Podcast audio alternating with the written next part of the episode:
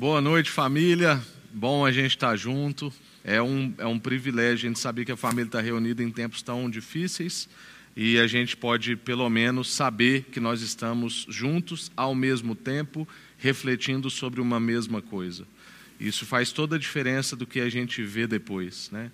A gente está junto, num só coração, no mesmo espírito, eu aqui na entrega e você aí ah, recebendo de Deus o que Deus tem para nós. Né? Hoje eu estou com uma missão difícil de falar com a gente sobre obediência, né? uma vida de consagração. A gente está aí seguindo o plano nessa série, e essa série é inspirada no livro Plano Mestre Evangelismo, que é um material que a gente crê como um instrumento para a formação de liderança. A gente entende como uma ótima ferramenta para ver como é que Jesus trabalhava com os seus discípulos, cada etapa do processo de formação espiritual desses discípulos. Então a gente recomenda a leitura desse livro, tem alguns desses livros ainda aqui na livraria da igreja. E esse tema consagração vai dizer a respeito da obediência. Então hoje a gente vai passar por esse tema da obediência. Eu quero meditar com vocês em três aspectos, três pontos, três percepções a respeito da consagração dessa vida de obediência. A primeira coisa é que o caminho depura, então, o caminho refina, depura a nossa vida. A segunda coisa é que isso nos traz um risco, mas é um risco calculado. Jesus fala para a gente calcular o risco de segui-lo. E a terceira e última coisa é como é que a gente aplica, então, esse princípio, o princípio da obediência, de uma vida de consagração. E no finalzinho a gente vai ter o privilégio de ver aí um vídeo ah, do pastor John Piper que me abençoou muito. Foi uma das nossas jovens que nos mandou isso, a Ana Luísa, e eu fui muito abençoado, quero repartir isso com você também. Então, vamos lá? Ah, o pastor André já começou aqui hoje lendo um texto para nós muito precioso, que fala a respeito de obediência. Então, Jesus está numa conversa com os seus discípulos, falando a respeito do amor, que é o maior de todos os mandamentos, e ele vai dizer que aquele que ama, que diz que ama, obedece. E quem é pai e mãe sabe bem do que, que a gente está falando. Né? Então, não dá para os nossos filhos ficarem dizendo palavras bonitas para nós se eles não nos obedecem naquilo que é para o próprio bem dele, para a harmonia da casa, para a construção moral, espiritual dele. E eu sempre tenho essa conversa com o Vitinho, eu estava brincando com o André aqui mais cedo, né? Eu falei, não, é difícil falar sobre obediência. Tem cinco anos que eu estou falando disso com o Vitinho, parece que até hoje ele não entendeu né? E aí eu já emendei na brincadeira, falei assim, parece que tem 33 anos que Deus está falando isso comigo e até hoje eu não entendi. Então um desafio a gente conversar sobre esse tema, né? E pensando nisso surge perguntas, né? E já guarda também as suas perguntas para a gente estar tá aqui no bate-papo logo em seguida a essa ministração. Eu quero trazer algumas perguntas para nós do tipo: por que, que há tantas pessoas que se professam cristãs, mas a gente vê elas muitas vezes atrofiadas no seu amadurecimento, no seu crescimento espiritual. Por que, que a gente olha para a nossa nação e nós percebemos tantas igrejas, quando a gente não estava em pandemia ainda, né? Você anda em alguns bairros aqui em Goiânia e parece que a cada esquina você tem uma igreja diferente. E por que então que na nossa nação, ou numa nação como, por exemplo, os Estados Unidos, ou outras nações que foram explicitamente cristãs, a gente vai ver tantas igrejas, igrejas cheias, mas pessoas que estão sendo ineficazes no seu testemunho cristão. Inclusive igrejas inteiras, às vezes, placas, instituições que não estão conseguindo ser eficazes no seu testemunho cristão, e muitas vezes não só isso, muitas vezes elas estão atrapalhando o testemunho cristão. Eu suponho uma coisa, não acho que é só uma coisa, mas eu suponho uma coisa, e uma das coisas que eu suponho é que há uma indiferença quanto aos mandamentos de Deus. Há uma relação de indiferença quanto ao que Deus manda a gente fazer. Então, vale a gente pensar, diante dessa coisa que eu estou aqui supondo, né? Eu, eu, suponho essa percepção, essa avaliação, vale então a pergunta: qual a relação da obediência revelada na cruz com a nossa vida? Você consegue ver alguma relação da obediência de Jesus revelado tanto no Getsemane, que a gente vai ver no nosso terceiro ponto, quanto também no caminho da cruz, quanto na consumação ali na cruz, pendurado no madeiro. Qual a relação dessa obediência da cruz, revelada na cruz, com a nossa vida? O evangelho que eu e você esperamos, que a gente prega, que a gente compartilha, que a gente gosta de ouvir, É o evangelho que nos leva para a cruz ou é o evangelho que nos faz descer da cruz e dominar sobre todas as coisas? O tipo de evangelho que a gente crê, o evangelho que a gente quer, é o evangelho que Jesus rebateu Satanás ou é o evangelho que Satanás pregou para Jesus? Que a gente vai dominar, que a gente vai usar do nosso poder. Isso é uma coisa que a gente precisa pensar, porque, como a gente disse aqui, eu suponho que o nosso péssimo testemunho cristão ou a falta do desenvolvimento espiritual das pessoas, uma atrofia, né? eu não sei se é assim que, que diria, é, mas ver as pessoas atrofiadas no seu crescimento, no seu desenvolvimento, na sua maturidade espiritual, passa por essa falta de conexão entre o que Deus manda a gente fazer e o que a gente faz. Passa por um problema de obediência. E eu espero poder, então, a gente ir respondendo essas perguntas ao longo dessa reflexão de hoje.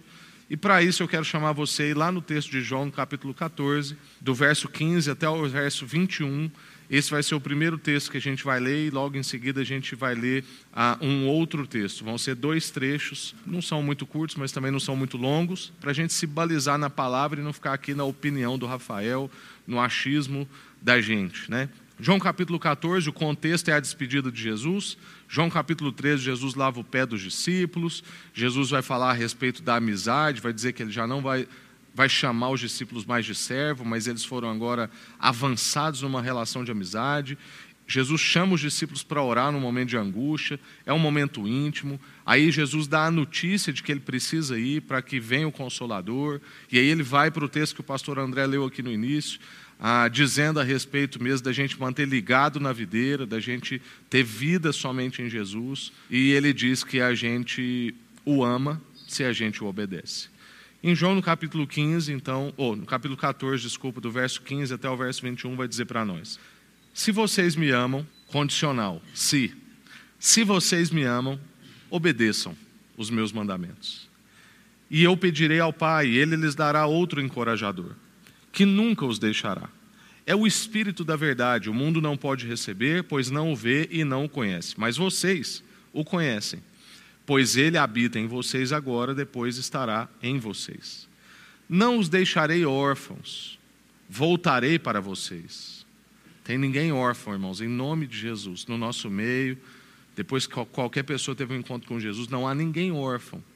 Isso diz tanto sobre a nossa vida física, não tem ninguém órfão, quanto também quanto a nossa vida subjetiva. Quando acontece alguma coisa errada na sua vida, alguma coisa inesperada, a pandemia, seus negócios mudam, sua saúde é afetada, você não está órfão, não, irmão. Deus não deixou de ser nosso Pai. Deus não está distraído. Nada pega ele de surpresa. Não os deixarei órfão. Voltarei para vocês. Em breve o mundo não me verás. Não me verá mais, mas vocês me verão.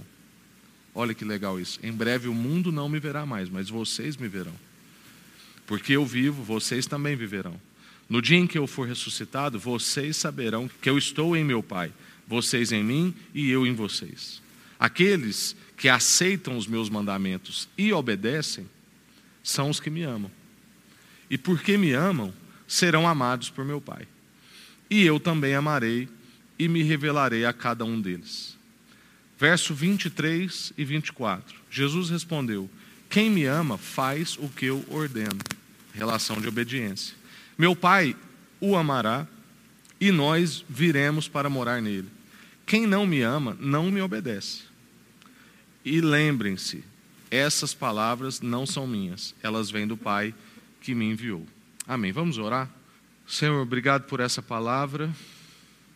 Ajuda-nos a meditar sobre obediência, aprender com aquele que foi obediente até o fim e podermos imitá-lo, sendo também obedientes, não só isso, também conduzir pessoas num caminho de obediência. Fala conosco nessa noite, consola corações, confronta corações, desperta corações, chama atenção de corações, pastoreia corações. Que o Senhor possa mesmo, ó Deus, falar com a gente de diversas maneiras. Abre os nossos olhos, nossos ouvidos, quebranta o nosso coração para receber a semente da Sua palavra, em nome de Jesus. Amém. Primeira coisa, então, o caminho depura. Jesus está fazendo uma relação íntima entre amor e obediência. Não dá para dizer que ama se a gente não obedece.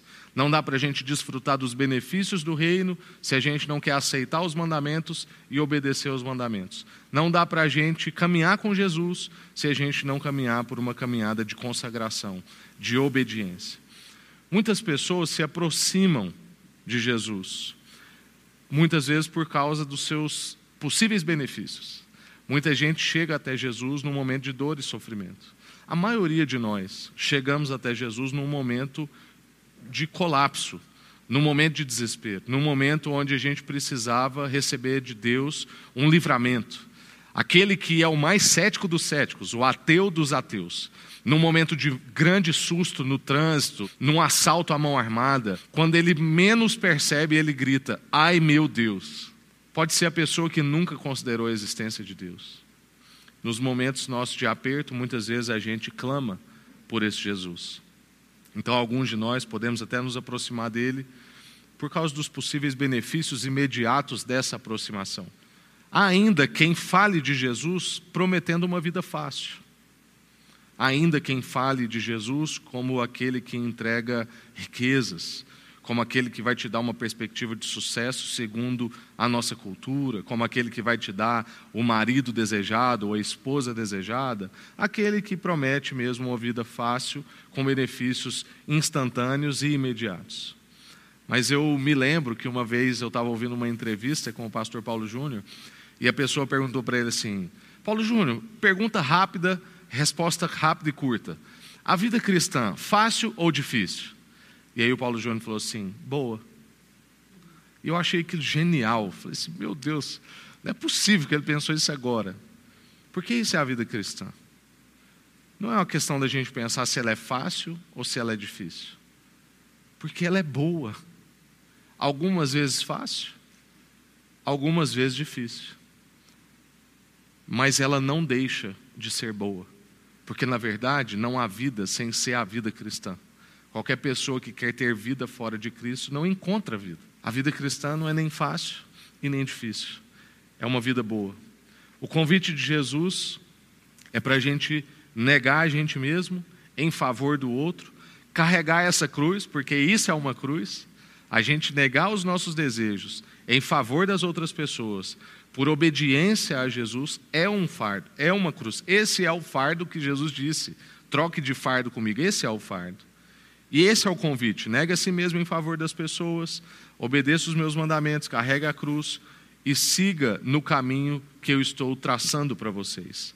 A gente gosta de ser incluído entre os seguidores de Jesus. Como eu disse, muitas vezes a gente aceita esse apelo de uma vida fácil, de uma vida ali com Jesus que vai dar para nós resultados imediatos. A gente gosta disso. Ser incluído entre os seguidores. Se Jesus tivesse uma rede social hoje, quantos milhões de seguidores ele teria? E aí a gente poder dizer: eu sou amigo desse homem, eu sou seguidor desse homem, eu sou um discípulo desse homem. Muita gente gosta disso quando isso está espetacular. Mas quando o caminho começa a ficar mais conturbado, a gente tende a se questionar se é isso mesmo. A gente começa a lembrar da nossa vida.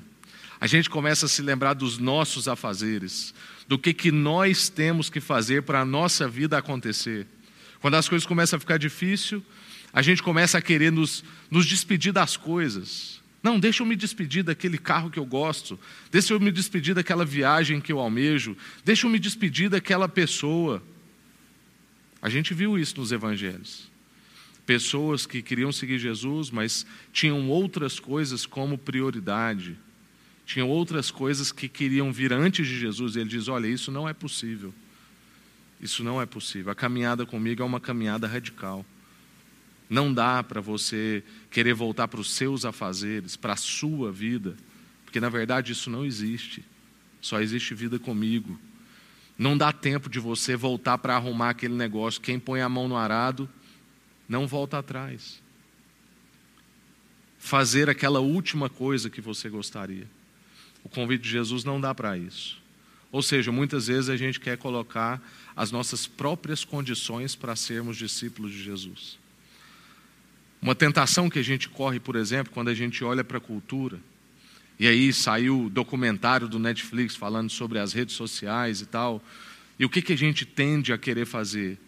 A gente quer olhar para as Escrituras, para a vida cristã, para o nosso discipulado, para a nossa formação espiritual, com a lente da cultura. Não, então eu preciso fazer isso para comunicar com o jovem, eu preciso fazer isso para ser aceito na sociedade, eu preciso estar nessa posição para eu conseguir ter um lugar de fala e falar com autoridade. Mas a proposta das Escrituras para nós é de fazer o contrário. Eu olho para as Escrituras e digo: segundo isso, como é que essa cultura deveria ser? Segundo isso, como é que eu deveria usar? Qual é a, é a ética para a rede social segundo essa Escritura? O que, que eu tenho que orientar o jovem nesse tempo desafiador segundo essa Escritura? Não dá para a gente inverter as coisas, não dá para eu colocar condições para ser discípulo de Jesus. No meio do caminho com Jesus, a gente lembra de João capítulo 6, no verso 66, que tem um episódio ali que traduz muito isso do que a gente está trabalhando até aqui, que é as pessoas vêm até Jesus, comem pão, comem peixe, se saciam, recebem os seus milagres, e então Jesus começa a falar das qualidades espirituais de uma pessoa do reino de Deus a qualidade, como é que é o desenvolvimento, como é que é o processo e onde que essa pessoa de estatura perfeita vai chegar na caminhada com ele. E aí quando ele começa a falar isso, as pessoas viram para ele e dizem: "Dura é essa palavra. Quem pode suportá-la?" Dura é essa palavra. Quem pode suportá-la? E aí a gente vai para o ponto 2. Um risco de seguir a Jesus, mas que é um risco calculado. O texto de Lucas, capítulo 14, você não precisa abrir, é só um versículo, capítulo 14, verso 28. O texto vai dizer para nós: é Jesus falando, né? Palavras de Jesus. Quem começa a construir uma torre sem antes calcular o custo e ver se possui dinheiro suficiente para terminá-la? E Jesus estava falando isso no contexto seguinte a dizer: aquele que quiser vir após mim, negue-se a si mesmo, tome a sua cruz e me siga. E aí ele vai dizer: depois que ele afirma isso, ele fala assim: faça contas. Veja se é isso mesmo que você quer para a sua vida. É um risco, mas é um risco calculado. Jesus não engana as pessoas. Há um grande prêmio, há um, há um grande benefício a ser ganho. Só há verdadeira vida em Jesus. Ele pagou o alto preço para que a gente tivesse vida e para que a gente tivesse esse prêmio que só Jesus podia conquistar para nós. Para nós ficou barato, para a gente ficou possível, mas teve um custo. É o custo da obediência. Foi por causa da obediência de Jesus que nós podemos receber esse prêmio. E aí Jesus então chama a gente também para uma caminhada de desobediência. Ele não engana a gente. Olha, só a vida comigo. A vida comigo é boa, é cheia de bênçãos. Vocês vão ter o Deus Criador Todo-Poderoso, que não é pego de surpresa, a seu favor. Vocês vão poder chamar esse Deus, essa divindade que antes as pessoas conheciam só como um ser supremo, vocês vão poder chamá-lo de papai. Mas isso tem um custo. Isso é tudo de graça, mas vai exigir tudo de nós. Vai exigir uma vida inteira, uma vida de desobediência. E aí, minutos após as pessoas retrucarem Jesus, dizendo que essa palavra era muito dura, lembra que a gente falou agorinha? Várias pessoas vão embora, mas algumas pessoas mostram que elas estavam compreendendo. Que pessoas eram essas? Os discípulos de Jesus. Por isso que Jesus sempre falava para as multidões ouvirem. Mas Jesus estava trabalhando um grupo de pessoas, onde ele estava transmitindo um coração, onde ele estava ensinando essas pessoas, onde ele estava caminhando com elas e mostrando para elas que a própria vida dele era uma vida de obediência, ele estava inspirando elas pelo testemunho fiel dele. E aí Pedro vai e é o porta-voz desses que estavam compreendendo um pouco o que Jesus estava compartilhando até ali. E Pedro diz quando Jesus retruca, né? Fala assim: "Vocês também não querem ir embora?" Vocês também não acham que essa palavra é muito dura? E aí Pedro diz, né? Para quem iremos? A gente só tem o Senhor. Só o Senhor tem palavras de vida. Pedro estava entendendo, os discípulos estavam começando a entender que não tinha outra pessoa para eles seguirem, não tinha outro lugar para eles irem. Na verdade, quando Pedro afirma assim, para quem iremos, ele está dizendo que o onde da gente é uma pessoa, é um quem. O nosso lugar é um porto seguro chamado Jesus. Ele está dizendo a gente não tem para quem ir, a gente não tem para onde ir, a gente não tem por que ir. A gente só tem o Senhor. Não são todos que seguirão ao longo do caminho, mas alguns seguirão. Isso serve para essa história de Jesus, isso serve para a nossa história com Jesus, e isso serve para a nossa história na formação de pessoas, que é o que a gente está trabalhando nessa série do plano. Jesus tem um plano, está formando esse plano em nós, e está cada dia nos capacitando para apresentar esse plano para outras pessoas. E é importante a gente saber disso, que nem todos vão seguir ao longo do caminho.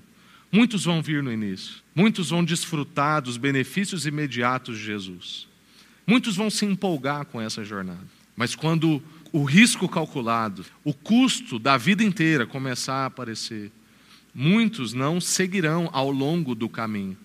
E é por isso que a gente está usando muita expressão aqui, né, de que essa chamada é uma chamada para uma longa obediência numa mesma direção. É uma jornada para pessoas que querem seguir ao longo do caminho. E não somente um encontro instantâneo, onde eu tenho benefícios imediatos, sou arrebatado. Não existe essa vida que é o tempo inteiro emocionante. Em alguns momentos, vai ser como a nossa amizade, vai ser como o nosso casamento. Parece que a gente não vai ver muitas cores, mas as cores estão ali, ainda que a gente não as veja.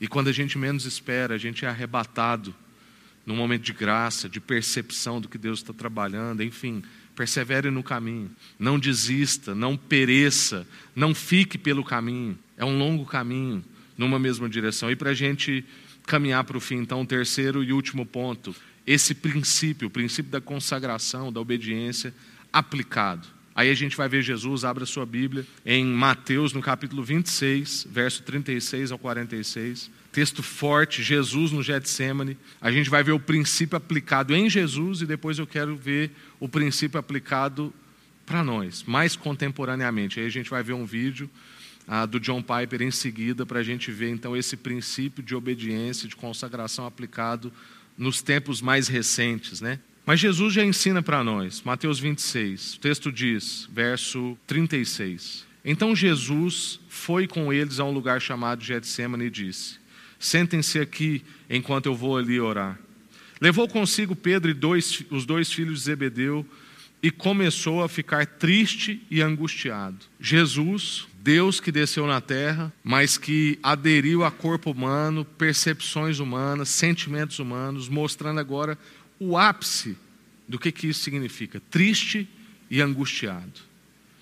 Minha alma está profundamente triste a ponto de morrer. O que Jesus estava identificando é que aquela tristeza, aquela angústia do jardim poderia levá-la à morte. Jesus estava até, né, talvez tem comentaristas que diz que a humanidade de Jesus poderia até estar confusa naquele momento, falando assim: gente, será que eu vou morrer agora? Porque eu estou numa tristeza tão profunda que é uma tristeza de morte. E Jesus disse isso, né? Estou profundamente triste a ponto de morrer. Fiquem aqui e vigiem comigo. O texto continua. Ele avançou um pouco, curvou-se com o rosto em chão e orou: Meu pai, se possível, afasta de mim esse cálice. Cálice era um tipo de morte com veneno. Cálice também era um termo usado no Antigo Testamento para, o cálice da justiça. Era um cálice amargo. Era o cálice que todos nós merecíamos, mas que Jesus estava tomando. Afasta de mim esse cálice, se possível, contudo, que seja feita a tua vontade, não a minha. Depois voltou aos seus discípulos e os encontrou dormindo. Vocês não puderam vigiar comigo nem uma hora, disse ele a Pedro. Vigiem e ore para que não cedam à tentação, pois o espírito está disposto, está pronto, mas a carne ainda é fraca. Então os deixou pela segunda vez e orou: Meu pai, se não for possível afastar de mim esse cálice, sem que eu beba, faça-se a tua vontade. Quando voltou pela segunda vez, encontrou-os dormindo de novo, pois não conseguiam manter os olhos abertos. Foi orar pela terceira vez, dizendo novamente as mesmas coisas. Você vê que Jesus estava numa luta interna, né? Em seguida, voltou aos discípulos e lhes disse: Como é que vocês ainda dormem e descansam? Vejam, chegou a hora. O filho do homem está prestes a ser entregue nas mãos dos pecadores. Levantem-se e vamos, o meu traidor chegou. Amém. Até aí. O que esse texto revela para nós é que quando Jesus foi encontrar com o Pai, o que abriu diante dele não foi o céu, foi o inferno. E naquele momento, Jesus não caiu, mas ele cambaleou. Jesus estava acostumado a entrar na presença do Pai e ser uma presença de deleite. E naquele momento, quando Jesus entrou na presença do Pai, o inferno se abriu diante dele. Mas Jesus se apresentou com sinceridade, com temor, o temor da ocasião. Jesus não ficou ali fazendo pose de piedade. Jesus falou assim: olha, tá difícil. Se for possível, tá ruim. Mas ele permaneceu obediente. Isso ensina a gente que o convite que a palavra de Deus, que Jesus, que eu estou fazendo aqui para nós nesse momento, não é um convite para a gente ser indiferente, para a gente fingir que as coisas estão boas, para a gente fingir que não tem pandemia, para a gente soltar as pessoas na rua sem máscara e falar que isso é conspiração. Não é sobre isso. É para a gente falar assim: está ruim, eu quero muito encontrar, eu quero muito abraçar, eu quero muito pegar nas pessoas. Eu estou entrando em colapso emocional, Deus. Se for possível, afasta de nós esse cálice mas seja feita a sua vontade, não a nossa. Então, não é uma relação onde a gente é proibido e inibido de apresentar as nossas queixas e as nossas dificuldades. É uma relação onde a gente apresenta, mas a gente permanece obediente. Jesus estava tendo uma prova antecipada do que viria na cruz, é uma angústia muito profunda. Ele apresenta isso para Deus, e aí não é possível afastar dele aquele cálice em benefício da gente. E é justamente porque Jesus morreu a morte que a gente deveria ter morrido, que agora então a gente precisa, aliás, que a gente não precisa e não vamos mais morrer essa morte. É justamente porque Jesus morreu essa morte que nós não precisamos mais morrê-la. Mas também Jesus não só morre, morreu lá, Jesus viveu essa vida de integridade, de obediência, que o levou até esse jardim e nesse jardim ele permaneceu obediente. Jesus viveu a vida que a gente deveria ter vivido, a fim de merecer a bênção de Deus. Então a gente sempre vai ver nas Escrituras, você pode reparar isso, há uma relação entre obediência e bênção. Deus sempre fala isso, principalmente no Antigo Testamento. Se vocês me obedecerem, eu farei isso. Se vocês cumprirem os mandamentos, vocês serão abençoados. Em Jesus foi o único caso das Escrituras onde Jesus obedeceu e o que apareceu para ele foi condenação, porque precisava ser assim. Ele não recebeu o prêmio para que nós recebêssemos o prêmio. É por isso que o caso de Jesus foi o único, onde ele viveu uma vida de obediência o tempo todo, e o que se apresentou diante dele não foi um livramento, foi uma condenação, para que nós recebêssemos o prêmio que era merecido por ele. Então Jesus foi o único que, diante de uma vida como essa, recebeu como prêmio o castigo. Mas isso não foi em vão. Foi para que a gente não somente não precisássemos morrer essa morte, mas que a gente também recebêssemos esse prêmio de uma vida abençoada. E agora eu e você podemos ter essa vida, uma vida onde sempre que a gente obedece aos mandamentos, a gente tem essa vida de consagração, o que a gente recebe é uma vida abençoada. Deus nos abençoou e disse coisas em seguida. Nós somos abençoados antecipadamente por causa desse prêmio de Jesus. E agora a gente vai ver um exemplo dessa integridade, desse princípio aplicado a, aos tempos de hoje, nesse vídeo aí do John Piper, cinco minutos, e aí a gente conclui e vai para os nossos perguntas aí para a gente interagir um pouquinho. Wimpy theology makes wimpy women. I don't like wimpy women. I didn't marry one. And with Noel, I am trying to raise Talitha, who turns 13 on Saturday, not to be one. The opposite of a wimpy woman is not a brash, pushy, loud, controlling, sassy, uppity, arrogant Amazon. The opposite of a wimpy woman is 14 year old Marie Durand, who in the 17th century in France was arrested for being a Protestant, put in prison, and told, You may get out for one phrase I abjure. And she wrote on the wall of her cell, I resist, and stayed there 38 years until she was dead doing just that. That's the opposite of a wimpy woman. Another opposite of a wimpy woman is Gladys Staines. 1999, remember the story? After serving for three decades with her husband Graham in India to the lepers, heard one day that her husband Graham and little Philip 10 and Timothy 6 had been set on fire, burned alive in the back of their car, and said to the newspapers, I have only one message for the people of India. I am not bitter, neither am I angry. Let us burn hatred and spread the flame of Christ's love. The opposite of a wimpy woman is her daughter, well named Esther, who, when asked by the reporters, How do you feel about your father's murder? said, She was 13. I praise the Lord that he found my father worthy to die for him. The opposite of a wimpy woman is Krista and Vicky, who together in my church have had 65 surgeries for so called birth defects, Apert syndrome, hypertelorism, and right. I praise you, for I am fearfully and wonderfully made. Your works are wonderful, and I know them right well. And Krista says, even though my life has been difficult, I know that God loves me and created me just the way I am. He has taught me to persevere and trust Him more than anything. The opposite of a wimpy woman is Johnny Erickson Tata, who would give her right arm to be with you, 41 years in a wheelchair, and praise, Oh, thank you, thank you for this wheelchair. By tasting hell in this life, I have been driven to think seriously about what faces me in the next. This paralysis is my greatest mercy. The opposite of a wimpy woman is Susie. Four years ago, her husband, 59, was taken. Then a month later, she found she had breast cancer, and then her mom died, and then a miracle happened. She wrote to me, Now I see that I have been crying for the wrong kind of help. I now see that my worst suffering is my sin, my sin of self centeredness and self pity. I know that with His grace, His loving kindness, and His merciful help, my thoughts can be reformed and my life conformed to be more like His Son. Wimpy theology makes wimpy women. That's my assumption as I begin this message. Wimpy theology does not give a woman a God big enough, strong enough, wise enough, good enough to handle the realities of life in a way that enables her to magnify Him and His Son all the time. Pensam, né, gente?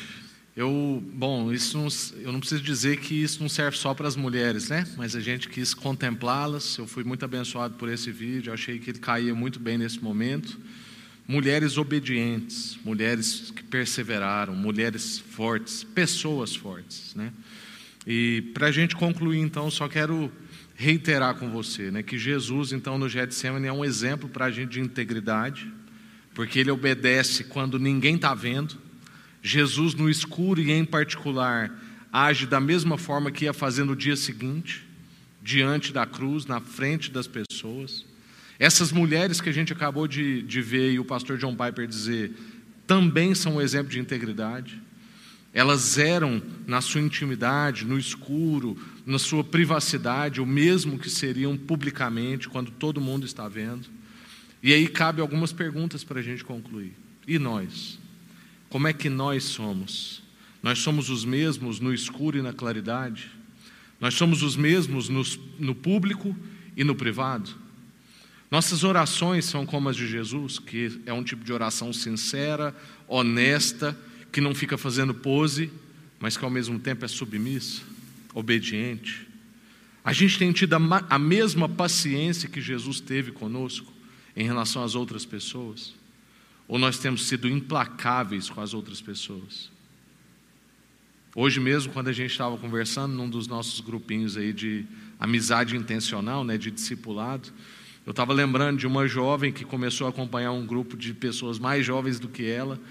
Essa pessoa tinha uns 17 anos, estava acompanhando pessoas de 14 anos, e ela falou para mim assim: Rafa, eu não aguento aquelas pessoas. Eu não dou conta, eu não tenho paciência. Eu falei assim: Pois é, eu tive paciência com você quando você tinha a idade delas. E aí a gente entrou nessa conversa. Alguém teve paciência comigo quando eu tinha a sua idade, e vice-versa, isso vai acontecer para o resto da vida. Porque Jesus teve paciência com a gente.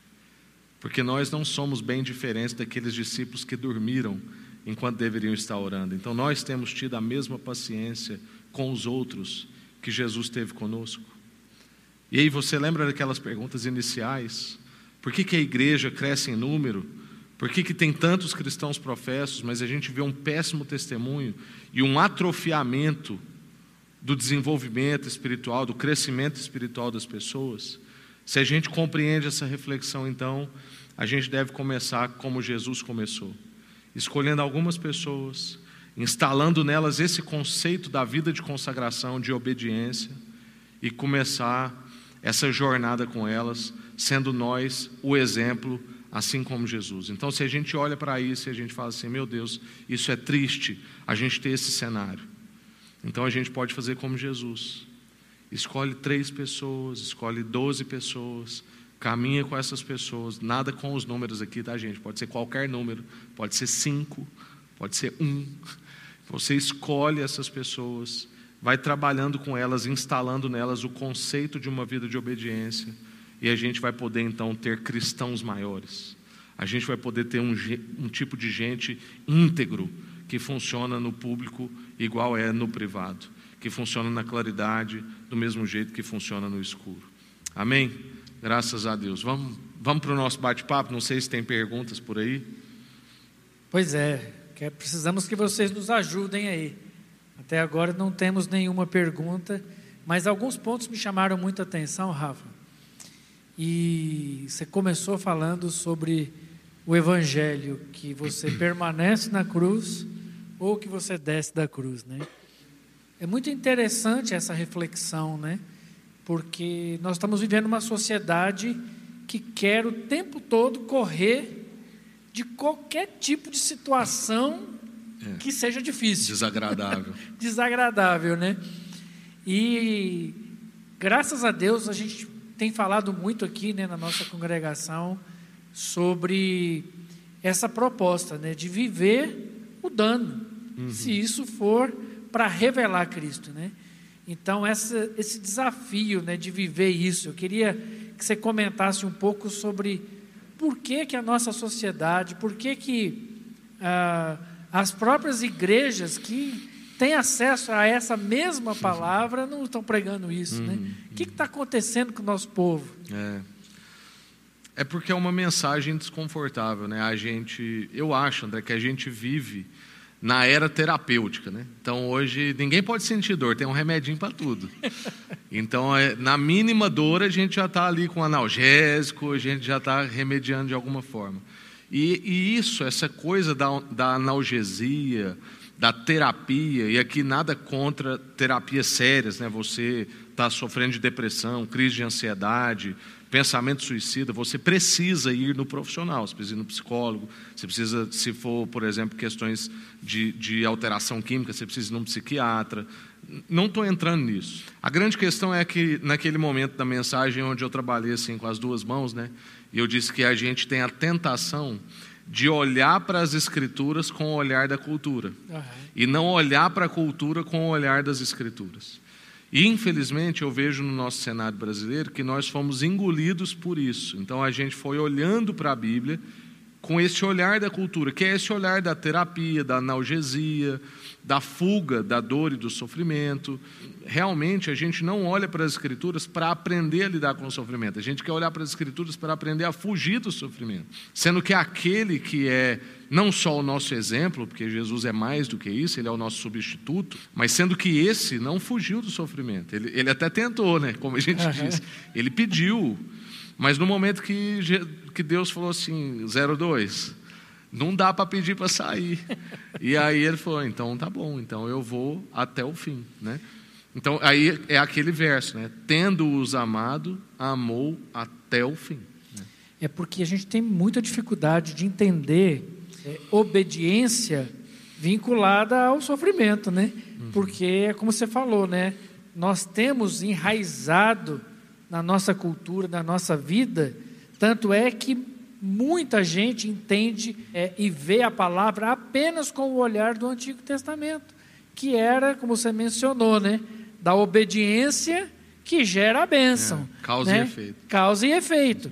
E aí, quando a gente vai para o Evangelho de Cristo Jesus, que a gente entende que essa relação é muito mais profunda do que simplesmente eu sou obediente e, e então recebo o, o prêmio, né? Uhum. a bênção, é entender que em muitas circunstâncias a, a obediência ela é o sinal do, do meu amor para o Senhor.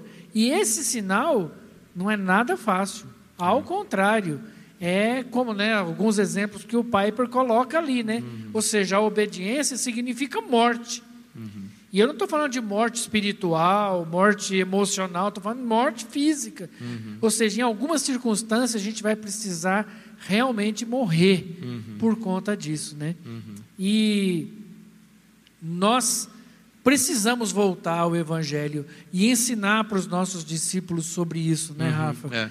De, olha, a obediência muitas vezes vai te levar para a dor, é. mas Vale a pena, né? Nas últimas palavras de Jesus, né, que foi a, o texto que a gente abriu essa série lá na uhum. introdução, que é o texto que a gente chama da grande comissão, né? É, Jesus conclui com essa coisa da obediência, né? Ele fala: olha, ide por todo mundo, pregar o evangelho a toda criatura, batizando essas pessoas em nome do Pai, do Filho e do Espírito Santo e ensinando a obedecer tudo o que eu lhes ordenei. Então, nessa caminhada é uma caminhada de obediência e de ensino também a respeito de obediência, um assunto muito negligenciado nos dias de hoje. Né? Exatamente. E assim, a gente vê que os nossos discípulos, quando né, a gente começa a discipular, a conversar, a caminhar mais um tempo com as pessoas, é, elas parecem que estão sempre buscando isso, né? Essas pessoas parece que elas não querem ouvir isso, né? Uhum. Então, a gente fala assim, olha, mas para que você possa experimentar de toda a presença de Deus, é importante que você assuma algumas responsabilidades. Isso não é fácil, uhum. né? Uhum. Que crescer não é fácil, é. né? Amadurecer não é fácil. Uhum. Assumir compromissos não é fácil, né? E realmente não é fácil, né? Mas o que, que você deixaria para nós, assim, além de tudo que você já falou, claro, mas assim sobre é, você falou uma frase que eu achei muito interessante, né? De que caminhar com Jesus não é fácil. E diante dessa situação, a palavra de Pedro falou: e nós vamos para quem? É. Vamos para quem, né? Quem que vai orientar a gente? Quem vai fazer? É difícil? É, muitas vezes é. Mas nós vamos para quem, né? É. Então a minha pergunta é, é, Rafa, como a gente vai seguir isso em obediência e amor uhum, ao Senhor. Uhum. É, é uma, não tem outro jeito a não ser uma vida aos pés de Jesus. Né?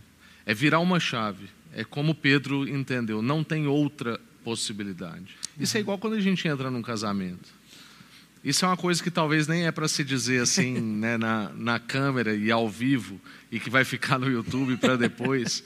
É, mas assim, a gente, as pessoas, muitos jovens me perguntam assim, quando é que você teve certeza?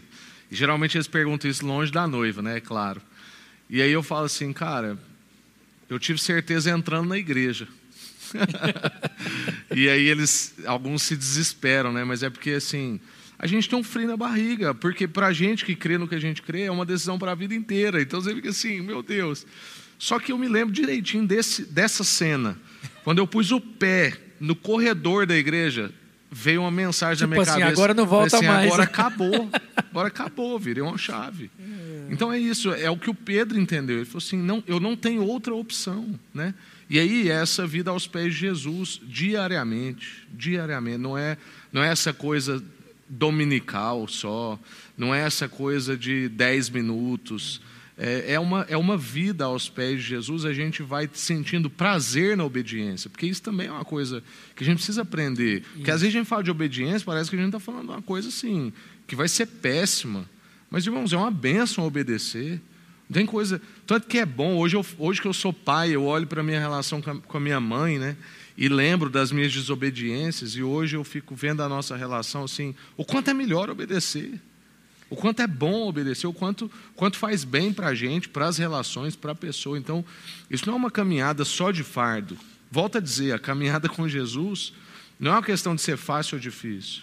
Ela é boa. Ela é boa. Ela é prazerosa. Em alguns momentos muito difíceis. Mas não temos outra opção. É o único lugar onde se tem vida. É o único lugar onde você sente pulsar, que você sente uhum. sair dos poros, né? Assim, andar com Jesus não tem nada de monotonia. Tem gente que acha que é. andar com Jesus é uma vida com né? emoção, ah, né? Zen, tal, não. A vida com Jesus é uma montanha russa. Uhum. Só que é seguro, é seguro, né? Então você pode ir no, lá no fundo que você sabe que uma hora você vai voltar. É a vida de segurança com Jesus. Né? É. E a gente entender né, que a, a obediência é a maior expressão de amor, que nós poderíamos dar para alguém. É. Né? Então, se existe uma coisa que eu expresso, que eu revelo o amor pelo meu pai, é, é quando eu obedeço. É. Né? Então, a mesma coisa nessa relação em Cristo. Quando a gente é obediente, essa expressão de amor vai revelar é. quem? É. Cristo. Uhum. Cristo em nós, né?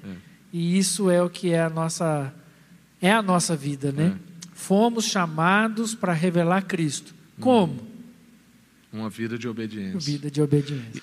No cenário de discipulado que a gente está falando, é importante a gente entender que essa submissão e essa obediência, em última instância, é ao Senhor.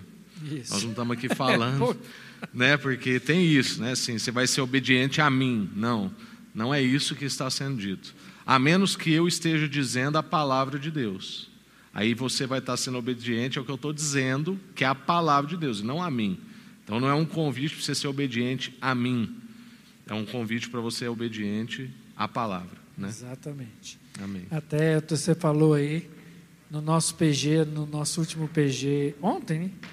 Foi ontem. E a gente estava discutindo exatamente isso, né? Nós temos que ser obedientes ao Senhor. É. E os nossos líderes devem nos ajudar, né? Aqueles que nos orientam, né? Que têm autoridade sobre nós, uhum. devem nos ajudar à obediência, não a nós, mas ao Senhor. É. E, inclusive, quando isso não acontece, os nossos liderados, vamos dizer assim, eles têm a obrigação e a responsabilidade de nos chamar a atenção. Uhum, né? Então, uhum. foi uma discussão bem longa que nós tivemos lá, exatamente nesse é, sentido. É, muito bom. Muito jóia. Maravilha. Gente, Deus abençoe a sua vida, a sua casa, o restante dessa semana. Um beijo para todos.